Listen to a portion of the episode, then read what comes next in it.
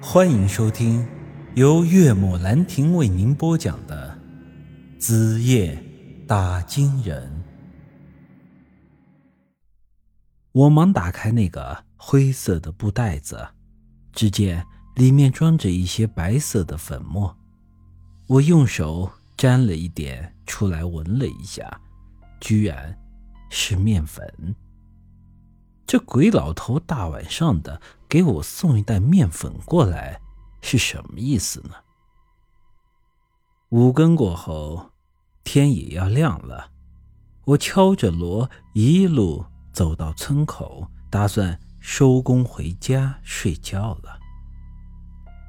农村人家几乎家家都会养一些鸡鸭鹅，这时村里。断断续续的响起了鸡叫声。有一些人家里的屋顶冒起了炊烟，都开始在做早饭了。我正要往回走，突然看到村里走出了个人，正是大福大爷。我前几天听人说大福大爷最近身体不好，一直在家里休息。都好长时间没有出过门了。之前我还琢磨着等空了带上点鸡蛋过去看望一下。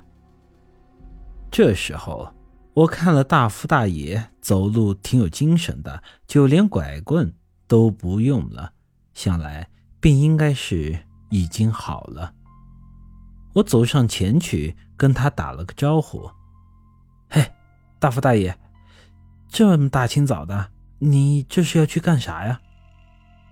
老人家一脸慈祥相，笑呵呵的跟我说道：“呵，玉娃呀，我去地里瞅瞅，看看今年包谷要熟了不？”我也跟着笑了笑。老爷子快一百来岁的人了，脑子也确实是糊涂。这才开春一个月。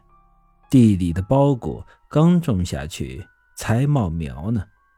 不过我也知道，老爷子平时没事的时候就喜欢在村子周围逛逛，这样活动一下对身体也好。哎，那您老人家悠着点，慢点走，别走太远了。老人家点点头，知道，知道。这时。我把昨天那个鬼老头交给我的东西给拿了出来，递给了大福大爷。大爷，昨天晚上遇到个人，好像是认识你，让我给你带样东西。嘿，这是啥呀？是信吗？玉娃呀，我认不得字，您帮我瞧瞧吧。我点点头。行。说着，便把那封类似于信一样的东西给拆开了。没想到里面是一张手掌大小的白纸片，上面用毛笔写着一个“影”字。啥玩意儿？啊！大福大爷虽然不认识字，但看到这个“影”字之后，眼睛突然亮了一下。随之一把将那纸片拿了过去。伊娃呀，你忙你的去吧，我先走了。我愣了，成，大爷你慢点，田边露水重，别走远了。于是我继续往家的方向走着，走到家门口的时候，又碰上了一个人。杨凯旋，哟，这么早就起来了？你这村长挺勤快的呀！这大清早的，手里大包小包的，拎着干啥去啊？杨凯旋说道：“宇哥，我昨天听说村里的五保户张大爷病了，这不买些补品过去看看他。”我笑着点点头，嗯。你这村长当的挺称职啊！待会儿再去吧。我刚才在村口碰见大福大爷了，出去遛弯了。应该要一会儿才会回来。